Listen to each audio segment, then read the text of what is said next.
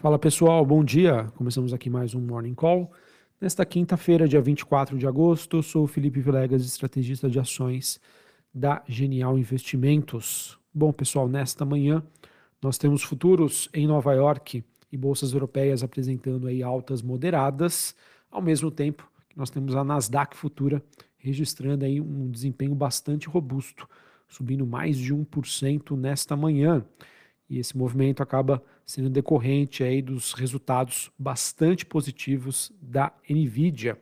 A Nvidia, né, que acaba sendo uma líder de tecnologia e de inteligência artificial, além da fabricação de chips, acaba impulsionando esse otimismo sobre o setor, com as suas ações aí já subindo cerca de 8% nos pré-mercados de Nova York, depois de uma previsão aí de receitas bastante positiva. Só para vocês terem uma ideia, o resultado agora do segundo trimestre de 2023, já veio acima das expectativas do mercado.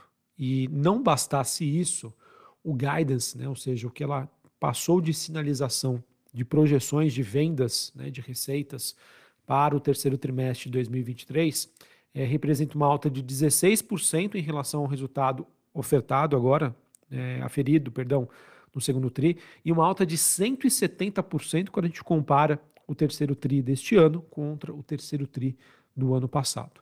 Então, com esses resultados positivos e uma sinalização melhor ainda, faz com que o mercado ainda se mantenha é, nesse apetite aí por empresas de tecnologia. Não por menos, também temos outras gigantes do setor, como a Apple e a Microsoft, vendo seus ganhos aí, é, sugerindo aí que deve ter, ter, deveremos ter aí um dia bastante positivo para o setor nos Estados Unidos e que vai influenciar no sentimento do mercado nesta manhã. Certinho? Então nós temos, só para passar para vocês o, o, compilado aqui das bolsas, Londres subindo ponto 39, Paris alta de ponto 41, Frankfurt na Alemanha alta de ponto 24. Futuros norte-americanos S&P subindo ponto 55, Nasdaq caindo, Nasdaq não, Dow Jones caindo ponto 10 e a Nasdaq subindo aí, como eu já disse para vocês, 1,18, uma alta de mais de 1%. O VIX, que é aquele índice do medo, caindo 2,7, 15,5 pontos. Índice dólar é o DXY subindo ponto 15 a 103,57.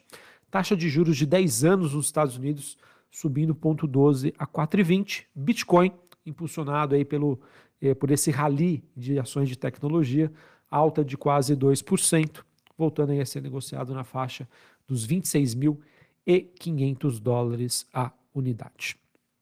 Além, pessoal, dessa questão envolvendo o setor de tecnologia, o mercado está aguardando o simpósio anual de política econômica do Fed de Kansas City, que começa hoje. Esse evento que é tradicionalmente aí uma plataforma para líderes do Banco Central norte-americano discutirem é, a direção futura aí da sua política monetária, bem como outros banqueiros centrais. Há uma expectativa em torno do discurso de hoje, é, do presidente do Fed, é, Jeremy Powell, que é amanhã, e hoje, né, tá, a gente já tem aí alguns discursos de outros dirigentes. Sobre as falas de Paulo, a expectativa do mercado é de que ele deva abordar aí a atual situação do Fed em relação à inflação e, no caso, aí, sinalizar futuras ações aí sobre a condução da política monetária. Pessoal, assim, a princípio, olhando para as dinâmicas do mercado hoje, olhando para a inflação, indicadores de atividade, é, posso estar enganado, mas conforme eu venho comentando com vocês, eu acho que essa questão envolvendo política monetária inflação pode estar aí é, com seus dias contados, é, olhando aí para as principais narrativas do mercado. Acredito que daqui para frente o mercado vai ficar muito mais de olho é, na situação fiscal nos Estados Unidos, desempenho de China, para aí sim tomar suas decisões, tá? Muito mais do que é, tentar aí prever ou que teremos um movimento bastante significativo, a depender das falas do que for dito aí pelos membros do FED. Mas aquilo, tá? É, essa é a minha, minha visão hoje. Vamos ver se o mercado realmente vai seguir neste modus operandi, nessa virada de página sobre temas, narrativas que foram muito adotadas nos últimos anos, mas que a gente pode aí ter uma virada de chave. Além do, do, do simpósio em Jackson Hole, nós teremos aí dados de pedido de seguro-desemprego e bens duráveis nos Estados Unidos. Esses números serão divulgados às nove e meia da manhã. E o índice de atividade do Fed de Chicago, que será divulgado, dando uma visão aí mais regionalizada sobre o desempenho econômico nos Estados Unidos. Para falar um pouquinho aí sobre commodities, a gente tem um petróleo apresentando aí uma ligeira alta.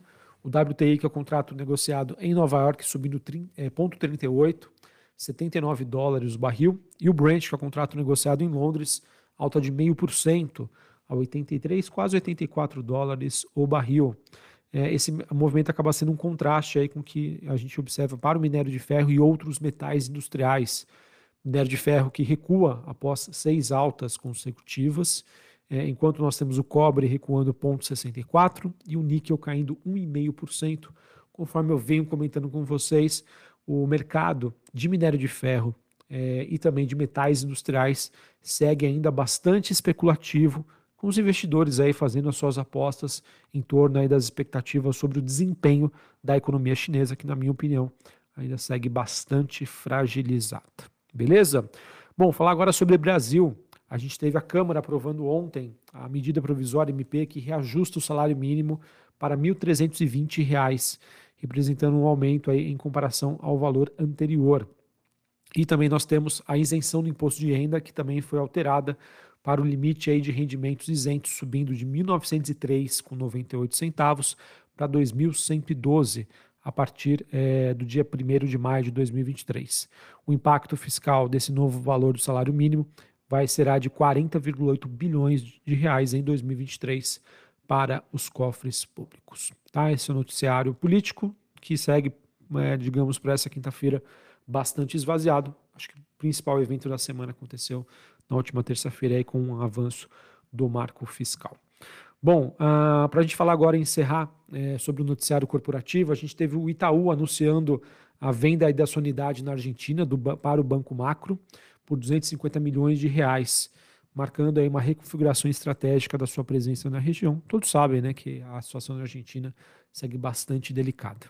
Também tivemos Americanas e Vibra Energia, Vibra Energia, antiga BR distribuidora, elas que encerraram a sua parceria na Vem Conveniência, tá, que explorava o negócio de lojas de pequeno varejo, né, dos postos de gasolina da Vibra Energia, com participação em Americanas, depois do episódio envolvendo o escândalo né, contábil, a parceria acabou sendo encerrada.